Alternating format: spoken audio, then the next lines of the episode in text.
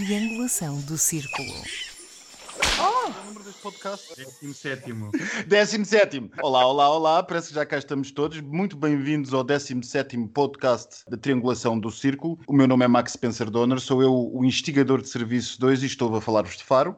Olá a todos, eu sou Daniel Rocha e hoje estou-vos a falar do Botequim.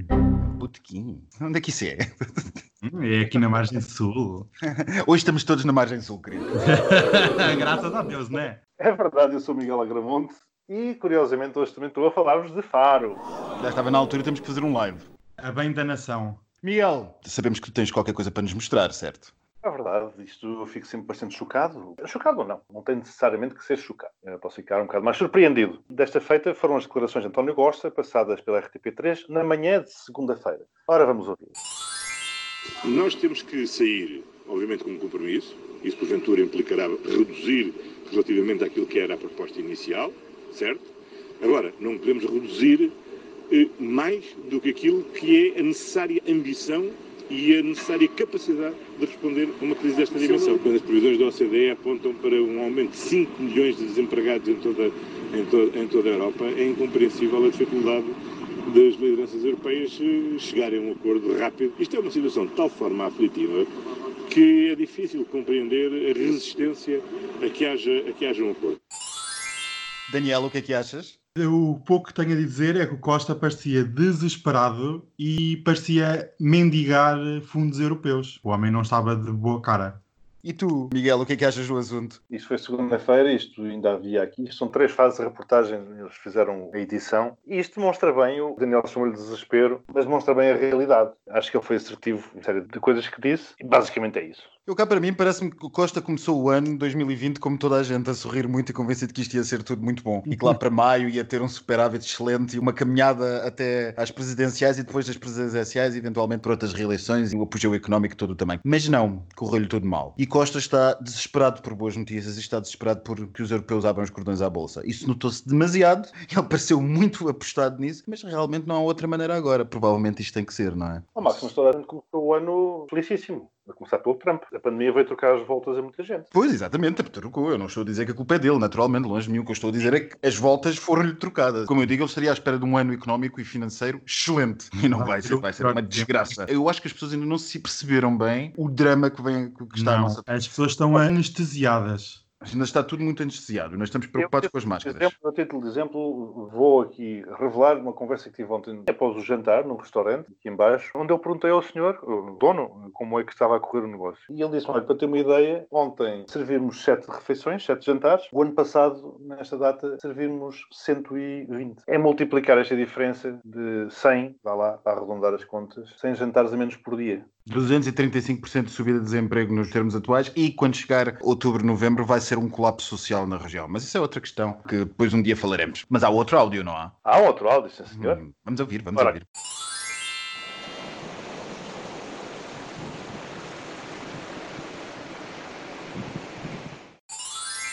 Daniel, o que é que tens a dizer sobre este áudio? Gostei muito, adorei. Também queria, não posso porque olha, não dá. A gravação ficou um bocado estranha. Isto são as ondas, as águas de 27 graus aqui do sul Eu do país. percebi que eram as águas, sim. Eu gosto Ah, muito de água. Por isso gosto Portanto, muito, também queria, não posso, estou a trabalhar. Olha, um bem-aja. Eu pensei que era o sumário dos melhores discursos de Cavaco Silva, francamente. Ai, que mazinha, que mazinha. E ficam por aqui. Foi numa, foi numa praia famosa aqui. Justamente em que conselho? No conselho em que nasceu Cavaco Silva. Se for a praia que eu estou a pensar, certo? Praia do Trafal. Mas eu sou uma pessoa de boas famílias, pelo amor de Deus. Eu vou para, a praia. está carregado de famílias. Está Pronto, carregado, pronto. está carregado de famílias. Eu disse a praia, não disse as dunas, não seja ordinário. Vamos centrar o nosso podcast político e vamos então à parte que toda a gente espera, que é a Gazeta dos Dias de Úteis. O que é que houve de útil nestes dias? É muita coisa. A Gazeta dos Dias Úteis. Segunda foi quando Greta Thunberg venceu a primeira edição do Prémio Gulbenkian para a Humanidade, no valor de um milhão de euros. Já entregou 100 mil euros à campanha SOS Amazónia. Apesar de relegado para segundo plano pela Covid-19, o mega problema das alterações climáticas continua aqui. Na terça, às quatro e meia da madrugada, ao quinto dia de uma das mais longas cimeiras europeias da história, o Conselho Europeu aprovou um acordo económico de 1,82 bilhões de euros para promover a retoma da economia após a crise da Covid-19. Inclui termos como subvenções, empréstimos e Estado de Direito. Quarta, ficámos a saber que o editor-chefe do site de notícias com maior audiência na Hungria foi demitido um mês após ter alertado sobre interferência política na agência de notícias, continuando assim a política europeia de direitos, direitos, dinheiros à parte. Quinta, aceitando a proposta do PSD, o PS juntou-se àquele partido e aprovou o fim dos debates quinzenais com o Primeiro-Ministro na Assembleia da República. Sócrates, aparentemente surpreso, declarou que nem Costa nem Rio são grandes oradores. Sexta, ao contrário do que vinha sendo anunciado por vários órgãos de comunicação social britânicos, o governo de Boris optou por manter Portugal na lista de países com quarentena obrigatória. Santos Silva ficou chateado por não entender a lógica sanitária, como se tal fizesse parte deste tipo de decisões. Acho o máximo, tenho um monte de pontos para dar. Daniel, hoje consegues dar mais do que zero a alguém? Diz-me lá. Consigo, consigo. A votação do Daniel vai para. Então, esta semana realmente está tudo interligado umas coisas com as outras. A Greta e o prémio. Pronto, posso dar quatro, porque há as alterações climáticas, mas fico a pensar, não havia mais ninguém para dar um prémio, tanta gente envolvida na luta contra as alterações climáticas e é a Greta. Pronto, está bem. Tu que não fosses protestar. Ora, tipo, tem que ser a Greta. Opá, pronto, ok. Pá, passa, passa. O nosso Ah. Auditório não sabe, mas o, o Daniel passa o dia nas redes a falar mal da Greta. acordo na Europa é um, porque pronto, é o que é e é péssimo. Aquela história na Hungria, ai, vou dar zero e a União Europeia continua a não fazer nada, mas pronto, é como estava a dizer o Miguel, eh, de direitos, direitos, dinheiros à parte. O PSD e o PS, pelos vistos, há casamento. Ninguém foi convidado para a boda, mas parece já haver. Vou dar zero. Aquela Ele dizia que estava generoso. Ele dizia que estava generoso. porque dei 4 à Greta e dei 1 para o acordo europeu. O Reino Unido manter eh, Portugal excluído é mais do mesmo, é zero. Na minha opinião, não é baseado em fatos científicos, é apenas políticos. Eu gosto da Greta, ela é simpática. Ela é filha de uma cantora da Eurovisão e qualquer bicha gosta disso. Portanto, leva 6 pontos. 6 pontos, vá lá. O Daniel nunca dá isto como é suposto ser. Tens- Oh, Daniel, tens de dizer as coisas como se fosse na Eurovisão. Terça-feira, 1,2 bilhões de euros. Nós ainda vamos ver como é que isto é, não é? Nós ainda vamos. Aliás, isto, isto é um dos temas que nós temos hoje para falar: o Conselho Europeu e a chuva de, de milhões para aqui e para acolá. Vamos ver como é que isto sai. Sinceramente, a pontuação, isto era um daqueles prognósticos só depois do jogo, porque a pontuação só pode ser dada depois da gente ver como é que isto vai ser distribuído, quem leva o quê e para que é que será feito. Porque se for para mais do mesmo, não valia a pena sequer dar ponto. Eu vou dar 4, pelo menos houve acordo. Ah. Hoje em dia, na União Europeia, nas instituições europeias, já haver acordo já é qualquer coisa de incrível. Os debates quinzenais, já vamos aos debates quinzenais, também é, é o segundo tema de hoje no nosso podcast, desvendando já o que é que nós vamos falar. Eu tenho falado aqui da quantidade de tiros nos pés que António Costa tem dado. Para mim, isto foi mais outro. Desnecessário e perfeitamente evitável. Dou-lhe zero. Eu hoje vou dar zero. Depois o governo britânico e a lista a que Portugal, uma vez mais, não faz parte. Se não fosse o desastroso que isto é, isto já seria até cómico, porque não se consegue perceber, não se consegue descortinar, não se consegue alcançar as razões que levam o governo britânico a colocar-nos outra vez nesta lista. Nós não quereremos facilmente cair nas teorias das cabalas das conspirações, mas o que é facto é uma incapacidade generalizada no país de perceber o que é que se passa com os britânicos. Mas quem leva realmente zero aqui até não são os britânicos, porque eles lá terão os seus critérios políticos ou económicos, ou o que quer que seja, lá terão os seus critérios. Quem leva verdadeiramente zero é quem se atravessou ao cumprir durante as últimas semanas e garantiu que isto ia ser alterado. Lembremos, por exemplo, do presidente Marcelo quando garantiu que ia receber o embaixador do Reino Unido para tratar deste assunto. Uma vez mais, Marcelo pôs-se bicos de pés e nada conseguiu. Portanto, zero para este assunto. Posto isto, vamos então passar aos temas principais que temos para debater hoje, que, como eu disse, era o Conselho Europeu e a decisão da chuva de milhões e o final dos debates quinzenais. Começando aqui pelos bilhões que nós vamos receber, salvo erro, corrijam-me se eu estou errado, do Conselho Europeu saiu que vamos receber cerca de 45 mil milhões de euros. Mais. Mais, não é? São 57.1 ou ponto .2 no total. Era 45 mais uma verba de qualquer coisa que eu não me lembro. Exatamente. Portanto, bastante dinheiro. Muito dinheiro mesmo e teremos um prazo de execução de alguns anos em que isto vai ser atribuído em termos de puramente concessões ou então empréstimos. Costa bateu-se muito por isto, até foi visitar Budapeste, como nós debatemos no último podcast. Conclusões fazem do que aconteceu? Daniel. Eu nem sei bem se isto é para rir ou é para chorar. Que palhaçada foi aquela? É que estamos a entrar numa crise sem precedentes e estão dias a fio a negociar e a expor o circo que é o Conselho Europeu. E eu volto a perguntar que palhaçada foi aquela? Com twitters, com declarações inflamadas, enfim. Foi um bocadinho um circo, mas isso são outras questões.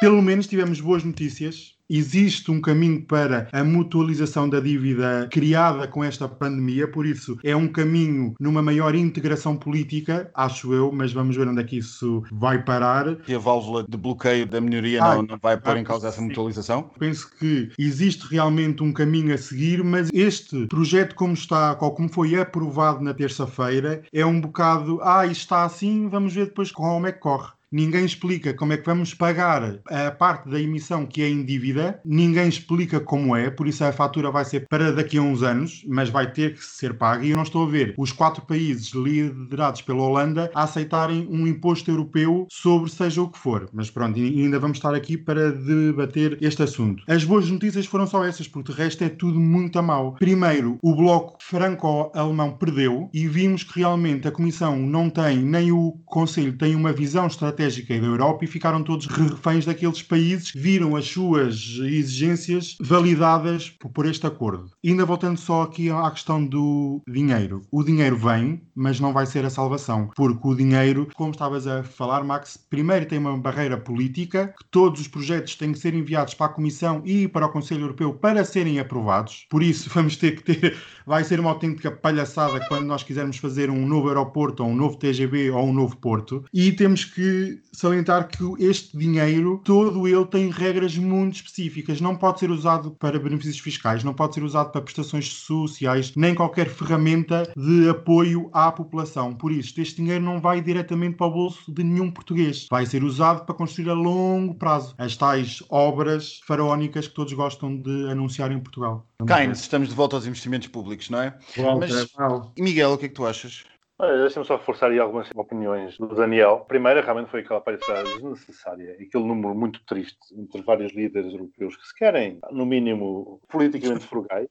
Não havia necessidade, que estaria a demonstrar a parte mais suja, mais mesquinha, pé de chinelo que acontece na Europa. Víamos depois o Orbán a tratar o o outro pelo tipo da Holanda. Lá está, isto depois só serve para descredibilizar a qualidade dos políticos, se calhar a falta dela, se calhar serve para demonstrar precisamente a falta de qualidade dos políticos. Portanto, aquilo foi O deprimente. político, desculpa interromper-te, o político, o site político, disse que o desentendimento dentro do Conselho entre Orbán e Marco Rutte foi a, a roçar a selvageria e a falta de educação. Portanto, Exato. deve ter sido giro de ver. eu queria, eu pagava bilhete. É verdade, eu adorava ter visto. Aliás, deve ter sido que o Costa foi fazer a Budapeste para instigar o Orbán a ser o mal da da fita. Mas isto não é um bem brado. Uma vez mais, nós estamos realmente com uma crise política por causa da inexistência de políticos com visão, de, de políticos com estratégia. E isso reflete-se em tudo o resto. E chegamos aqui. E vamos ver agora para onde nos conseguem levar daqui para a frente. Depois houve realmente os países frugais, ou forretas. Forretas é muito mais giro que frugais. Frugal tem assim uma coisa de. De sumo, tem uma coisa de sumo. Exato. São países que ganham, como se sabe, nomeadamente a Holanda, pelo facto de ter uma série de empresas lá sediadas por ser um paraíso fiscal. São países que foram ajudados muitíssimos quando houve necessidade, depois da, da Segunda Grande Guerra, com o Plano Marshall. E agora é isto que se vê. Dizem, bom, mas eles não estão dispostos a pagar, como o Daniel também referiu, a pagar o imposto, a perder de vista por questões de solidariedade. Mas então, se a Europa ou se a União Europeia não é solidariedade, é o quê? Portanto, voltamos à questão, precisamente, do federalismo, que eu defendo há muito. Portanto, para mim, a Europa já devia ter dado um passo à frente para uma integração muito maior, nomeadamente para uma federação, mas nós não temos políticos, uma vez mais, com essa capacidade. E se calhar não temos povos com, com esse desejo. Isto expôs também claramente a fraqueza da Alemanha e de Angela Merkel. Aquele eixo franco-alemão, vemos também como faz falta aqui o Reino Unido para contrabalançar, mas não este Reino Unido também com Boris, etc. Portanto, está tudo desequilibrado e isto é realmente o, resultado de toda esta desintegração europeia que temos vindo a assistir. E o que assistimos foi a vários países fundadores, as principais economias, porque era a Alemanha, era a França, era a Itália, a puxar para um lado, e depois países que chegaram a posteriori e com economias menores a fazerem o que bem lhes apetecia e a editarem as regras. Portanto, se calhar até poderá estar na altura certa de se fundar uma coisa ao lado, uma federação e dizer quem quiser pode vir agora. Não sei, eu acho que isto tem que haver realmente aqui uma separação de áreas. Mas e tu não achas que o controle, já agora, já que entraste por essa linha, tu não achas que o controle de projetos por parte da Comissão Europeia não é já de si um elemento federativo? Ou seja, numa federação haveria um poder, eh, em termos de lógica de Estado, chamemos-lhe assim, entre aspas, haveria um poder superior que controlaria a racionalidade dos investimentos. E teoricamente é isso que vai acontecer neste acordo. A Comissão Europeia vai ter um poder, eh, perdoem-me o inglês, de oversight nos projetos todos apresentados. para sorte nossa, ao contrário daquilo que o Daniel deu a entender. Mas já lá vou. Efetivamente assim poderia ser, mas há aqui lacuna democrática. Eles não são eleitos e numa federação seriam. Eles de facto não são eleitos, mas são aprovados pelo Parlamento Europeu, que é diretamente eleito, não é? Sim, mas há aqui trabalho a ser feito para haver uma federação com pés e cabeça. Relativamente a esse controle que tu referiste, eu digo ainda bem, ainda bem que assim é, porque senão correríamos o risco de cair na macacada que foram os fundos europeus, por exemplo, nos anos 90. Nos anos 90 e outros tantos. Desbaratou-se o dinheiro todo, muita gente encheu os bolsos e nada aconteceu. Se realmente houver uma União Europeia com um olhar mais crítico, mais atento, dizer o que é que está a ser feito, isso é triste. Isto é triste de dizer. Ou seja, é dizer que Portugal necessita de ter polícia aqui a ver se, se nos estamos a portar bem. Agora, a interpretação do polícia é que também me deixa preocupado, porque eles podem dizer, não senhor, isto não é... Mas mudemos a perspectiva. Mudemos a perspectiva e deixemos de nos ver apenas entre nós e eles, nós Portugal e eles. Mudemos a perspectiva. Imaginemos uma sociedade nórdica extremamente politizada e bom conhecimento das, das questões europeias e sociais e culturais que andam por aí a acontecer nesta Europa, que diz, eu não quero pagar aquilo que se está a passar na Hungria. A vossa lógica muda? É porque basicamente este dinheiro vai financiar alguns governos duvidosos, certo? Aí entramos na questão dos direitos de direitos, dinheiros à parte. Para todos os efeitos, isto foi uma questão que também agitou muito a opinião pública na Europa. A imprensa tem agitado a questão rássica, a questão sul, norte, este, oeste, mas às vezes não é só isso, ou pelo menos não parece só isso, porque se lermos a imprensa destes países, eh, são lançadas questões, é verdade, muitas vezes profundamente étnicas, mas também às vezes profundamente políticas e de critério de oportunidade, o que é financiar determinados governos que vão ter acesso a infraestruturas e estruturas de investimento que apenas provavelmente vão perpetuar o seu poder ou contribuir para perpetuar o seu poder, sobretudo se não forem democracias perfeitas. Democracia perfeita é um conceito demasiado abstrato. Sim, mas uh, naturalmente que a democracia sueca não é o mesmo que a democracia polaca ou a húngara. Não, felizmente, felizmente para os suecos. Agora, o que eu acho é que muitas vezes isso serviu como uma desculpa para dizer não, não nos apetece dar o dinheiro ou não nos apetece estar aqui a financiar aqueles países e, portanto, apresentaram ali uma desculpa. Porque eu acho que isto é, uma vez mais, a real política. Não estão preocupados se o Orbán se é ditador, se é maior ou menor grau. Acho que isso é uma desculpa para ocultar o verdadeiro motivo para não estarem dispostos à dita solidariedade. Daniel, alguma coisa? Temos que realmente, por mais que nos custe, ceder à real política e o dinheiro tem que ir. Porque se um não recebe, era quase que tivessem com um pé fora. E mais cedo ou mais tarde iriam a sair. E agora é perceber que numa crise como esta, outra saída de um país a leste poderia ter um efeito de dominó muito grande a nível geopolítico e a nível geoestratégico. Por isso. Nem é por aí, eu nem iria por aí. Eu acho que a real política é se eles não recebessem o dinheiro, eles bloqueariam o acordo. Ponto. Pronto, exato. Ou seja, não havia dinheiro para ninguém. Das duas uma. Ou se esquecem os direitos que não estão a ser garantidos, para dizer o mínimo, em determinadas ditas democracias, ou então... Até mas a União Europeia não tem poder para suspender uh, o veto ou... Não, porque há o jogo, é o famoso jogo... Ter, ter, ter, poder tem, mas implica sempre uma decisão unânime dos membros ah, do Conselho Europeu excluindo o país visado. Era o que eu estava a dizer. E como depois, neste momento, tens dois Estados, o outro é a Polónia, estão ali uh, de amores um pelo outro, a Polónia depois quebra a necessária unanimidade para se fazer isso. Portanto, a Polónia diz, não senhor, eu não concordo. E, portanto, a unanimidade menos um, não é? Menos o Estado que está a ser penalizado, por assim dizer. E quando é o caso da Hungria, a Polónia bloqueia, quando é o caso da Polónia, a Hungria bloqueia. E, portanto, não há possibilidade. Entramos aqui num, deadlock Deixa-me fazer-vos uma última pergunta que puxa já ao comentário que eu faria acerca deste assunto. Vocês acham que isto tem alguma consequência no populismo europeu? Ou por outra, quais serão as consequências disto no avanço dos partidos populistas europeus? Vêm algumas? Vêm alguma possibilidade? Ou não? Mas isso é o populismo europeu. Quando olha, o tipo holandês faz as declarações que faz, é por populismo. Não, mas recentrando a minha questão, é este quadro de apoio e aquelas condições que traz consigo, será que isto vai ser uma alavanca para os populistas europeus ou não? Independentemente do que acontecer, haja dinheiro, não haja dinheiro, o populismo vai crescer. O povo está descontente com dinheiro ou sem dinheiro. Há de haver sempre uma desculpa qualquer, há de haver sempre um motivo qualquer, há de haver sempre uma estratégia qualquer para o populismo crescer.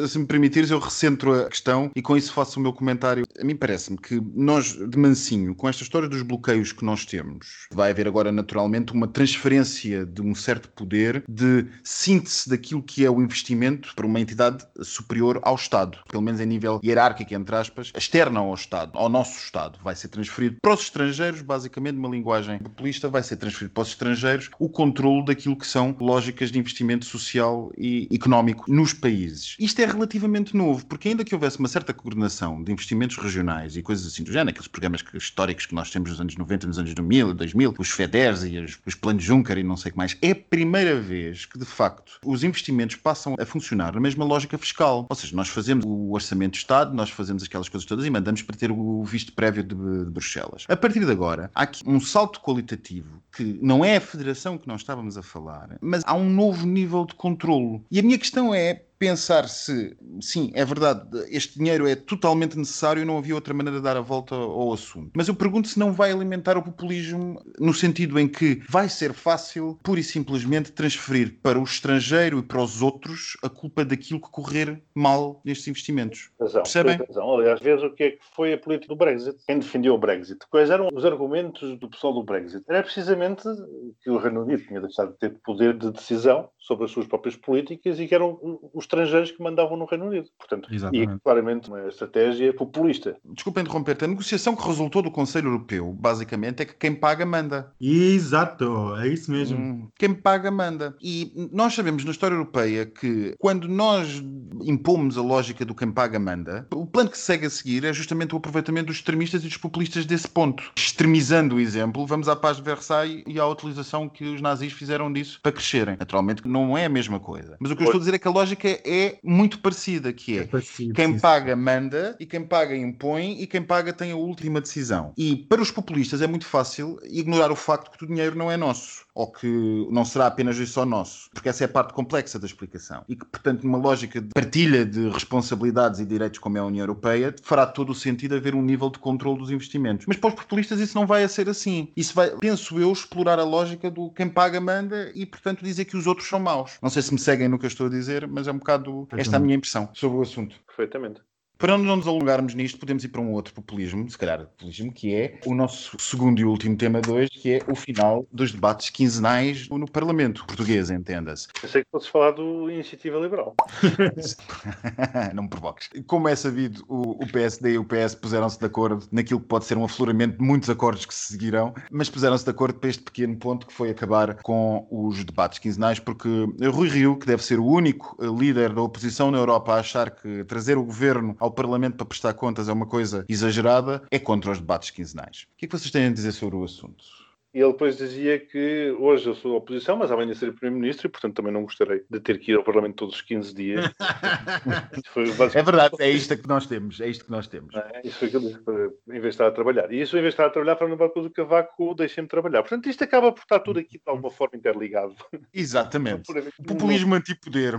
Eu achei curioso Sócrates dizer que os dois líderes dos principais partidos eh, não têm dotes oratórios por aí além. O escrutínio do governo é feito naturalmente na Assembleia da República. Dizia-me um amigo meu, no final dos debates parlamentares, ou o início da ditadura. E, efetivamente, deixa de haver aqui um acompanhamento por parte da Assembleia da República, que é quem efetivamente deve escrutinar as ações do Executivo. Poderão ouvir um ministro. O pessoal diz que não há necessidade de ir ao Primeiro-Ministro, porque poderá ir um ministro, não existirão menos debates. O que é certo é que há um papel que a Assembleia da República passou a ter quando estes debates começaram a ser feitos, julgo eu precisamente por Sócrates, julgo que foi Sócrates que, que- que implementou estes debates quinzenais. Corrijam-me se eu estiver errado. Por acaso não tenho a certeza, mas enfim, é relativamente recente, sim. Eu penso que sim. Foi o engenheiro Socas. E, portanto, foi interessante ver também como as coisas mudaram. A Assembleia da República deixou de ser uma instituição assim um bocado longínqua, que as pessoas geralmente viam na televisão quando havia manifestações, para estar mais no centro do debate político, para ganhar um outro poder. E agora, necessariamente, o perde. Perde não institucionalmente, mas perde não facilitando a passagem para a opinião pública, para as televisões, por exemplo, para os órgãos de comunicação nacional,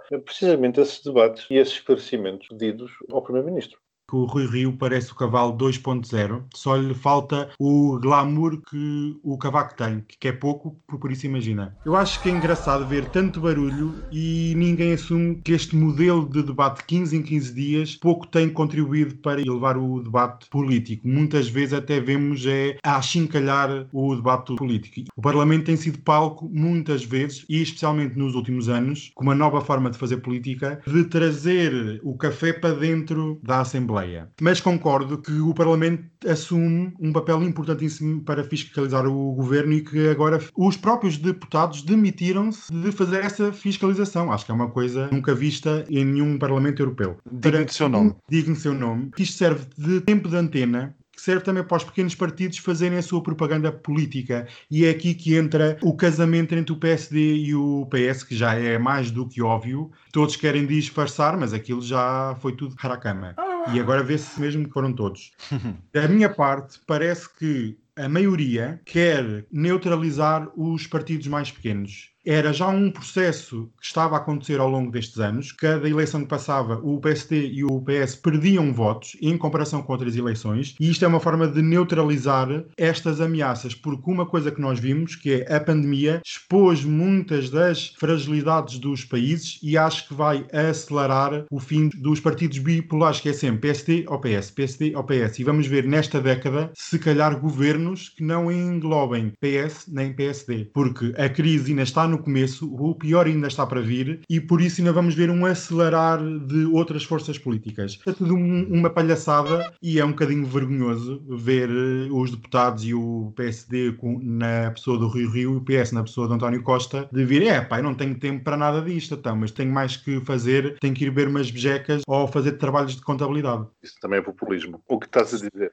Pois é, populismo, mas é o que é. Temos dentro de nós um bocadinho de populistas. Este tipo de ataque à democracia tem que ser combatido de todas as formas políticas, seja da mais baixa à mais elevada. Estas pessoas não merecem um cargo político que exercem, nem ser primeiro-ministro, nem ser deputado. Mas se eu fizesse um comentário que me fez recordar aqueles comentários que eu sei por fazer lá atrás, da qualidade dos políticos. políticos Voltamos à mesma questão. voltando à questão do Sócrates, que era políticos com capacidade oratória, nós não temos ali uma defesa como deve ser, um debate elevado. Realmente temos um triste espetáculo de, como bem disseste, achincalhamento, um bocado versão portuguesa daquilo que se passou nas negociações do Conselho Europeu. Esta coisa reles, esta coisa da baixa política, parece-me ser transversal a toda a Europa. Isto é, bom, e só para não falar noutros países, mas isto realmente é, é preocupante, esta falta de nós conseguirmos olhar para o horizonte e nós, vários países, olhar para o horizonte e não conseguimos cortinar um político que, digamos, um ou dois ou três, enfim, necessitaríamos de vários, pelo menos um por partido, e dizermos, não, sim senhor, aquele é efetivamente um bom líder. E passarmos a votar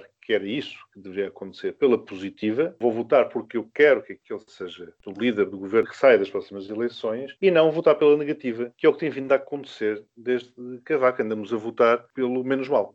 Os populistas conseguem ter sempre esta vitória que é ganhar nos dois campos. Se por um lado tudo ficasse igual, eles poderiam continuar a dizer que o Parlamento não serve para nada, que aquilo só serve para isto, só serve para aquilo outro, eles só vão lá falar e ninguém decide absolutamente nada. Se se tirar a voz do Parlamento, os populistas dirão que lhes estão a tentar tirar a voz do que eles querem dizer e que, portanto, isto é tudo uma cabala, isto é tudo aquilo e que tudo é montado para os impedir de terem progressão no seu poder e tudo mais que nós conseguimos imaginar. Portanto, os populistas ganham sempre num lado e do outro. Se fores para uma conversa de tasca ou de café, como o Daniel disse, eles estão lá para dizer mal de tudo e mais alguma coisa. Pronto, mas a função dos estadistas e sobretudo de gente que devia ter craveira algo mais complexa do que a que parece estar a mostrar nos últimos tempos, deveria ser a de antecipar que os tempos são de profunda crítica das instituições democráticas e vão continuar a ser cada vez mais à medida que a crise cavar fundo. E portanto, não se percebe, não se compreende que o primeiro-ministro cozinhando, já disse este cozinhando é um bocado populista, mas cozinhando com o líder da oposição, insisto, deve ser o único líder da oposição que não quer um primeiro-ministro no Parlamento para explicar o que é que anda a fazer em toda a Europa. Cozinhando com o líder da oposição, reduzir a exposição do governo ao Parlamento é realmente dar palha ao fogo dos populistas e dos extremistas que hão de ganhar cada vez mais à custa destas coisas. Porquê? Porque isto passa muito bem nas redes sociais e, sinceramente, não há como não explicar. Como é que nós explicamos qual é a razão que está por trás disto? A razão é o quê? Deixa-nos trabalhar? O que, o que é isto? O que foi isto? Isto foi É feito por quem? Quem é que decidiu isto e por que razão? É que o problema das pessoas que decidiram isto é que elas não conseguem dar uma razão que seja defensável. Não há uma razão defensável para isto. Não há. Dir-se, ah, o modelo não funciona. Pois, mas se o modelo não funciona, por simplesmente acaba-se com ele não se apresentando mais nada para o substituir. Não percebo, sinceramente, e portanto fico assim meio espantado com os tiros nos pés que os nossos postos defensores do regime da Terceira República deviam não dar e que estão a dar todos os dias. Self-destruct sequence will initiate in 60 seconds.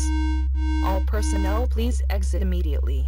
Viram as sondagens que saíram, julgo que foi na sexta-feira, em que estavam os portugueses qual seria o partido que melhor oposição ou melhor oposição faria ao, ao governo atual e viram os resultados fantásticos, Exatamente. sem qualquer tipo de humor, que o Chega obteve. Por isso é que eu digo, a ameaça é real, vai piorar e estes senhores dão tiros nos pés todos os dias.